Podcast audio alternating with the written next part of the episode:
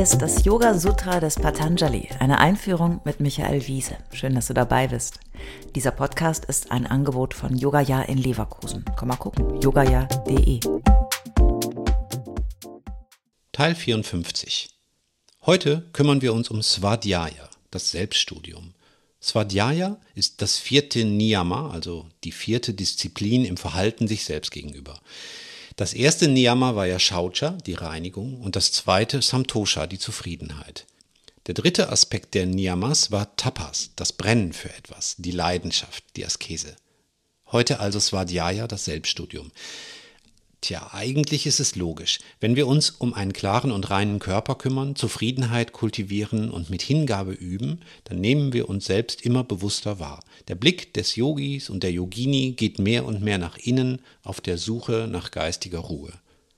Wenn wir den Blick gelassen nach innen richten, dann kommen wir uns selbst näher, unserem Wesen, unseren Bedürfnissen, unserer Aufgabe. Yoga Sutra 244 Svadhyaya Dishtadevata Samprayogaha.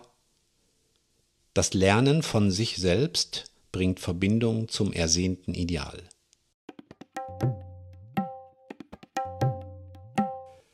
Svadhyaya bedeutet, sich selbst nahe zu kommen durch stetes Lernen. Wenn wir das Gehirn mit einem Muskel vergleichen, könnte man auch sagen, dass wir unser Gehirn immer trainieren und bewegen müssen, um gesund, stark und flexibel zu bleiben. Oft gehen wir planlos durchs Leben und nur unsere Alltagsrituale, Gewohnheiten und Verpflichtungen strukturieren den Tag.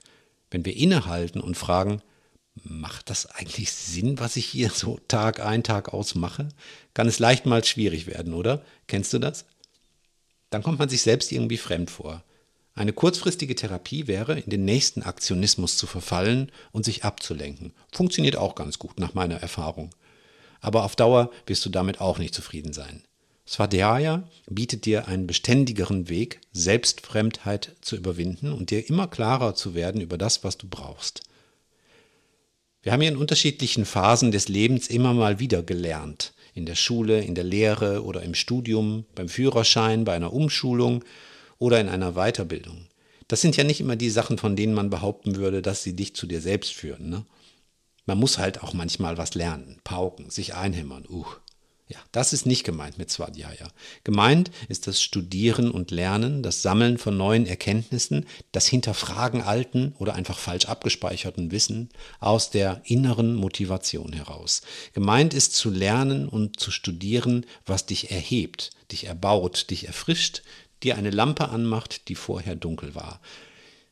Ich glaube, je älter man wird, desto mehr und besser können wir uns um dieses selbstmotivierte Lernen kümmern. Denn meist müssen wir nicht mehr so viel Schulisches lernen. Wir können uns auf die Themen stürzen, für die wir wirklich brennen. Ob das ein Roman, eine Lehrschrift, ein religiöser Text oder ein wissenschaftliches Thema ist, ist rein deine Sache.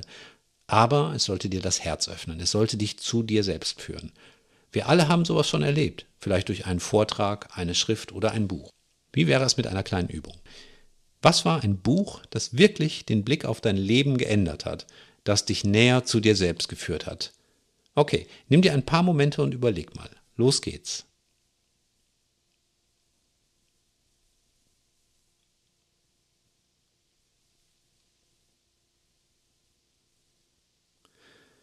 Und? Was gefunden in der Kopfkiste? Jetzt will ich euch auch verraten, was es bei mir war. Ein Buch. Und zwar Kein Werden, kein Vergehen von dem vietnamesischen Mönch und Gelehrten Thich Nhat Hanh. Wohl kein Buch hat mir so sehr das Verständnis von Geburt, Leben und Tod neu sortiert und mich sehr friedlich gemacht. Ich würde mich freuen, wenn du diese Folge zum Anlass nähmst, deinen Gehirnmuskel weiter zu trainieren, vielleicht mal etwas Neues zu lernen oder auch ein wichtiges Buch noch einmal zu lesen oder natürlich Patanjalis Yoga Sutra zu studieren. Ach Moment, das machen wir ja gerade schon gemeinsam. Das ist Yoga.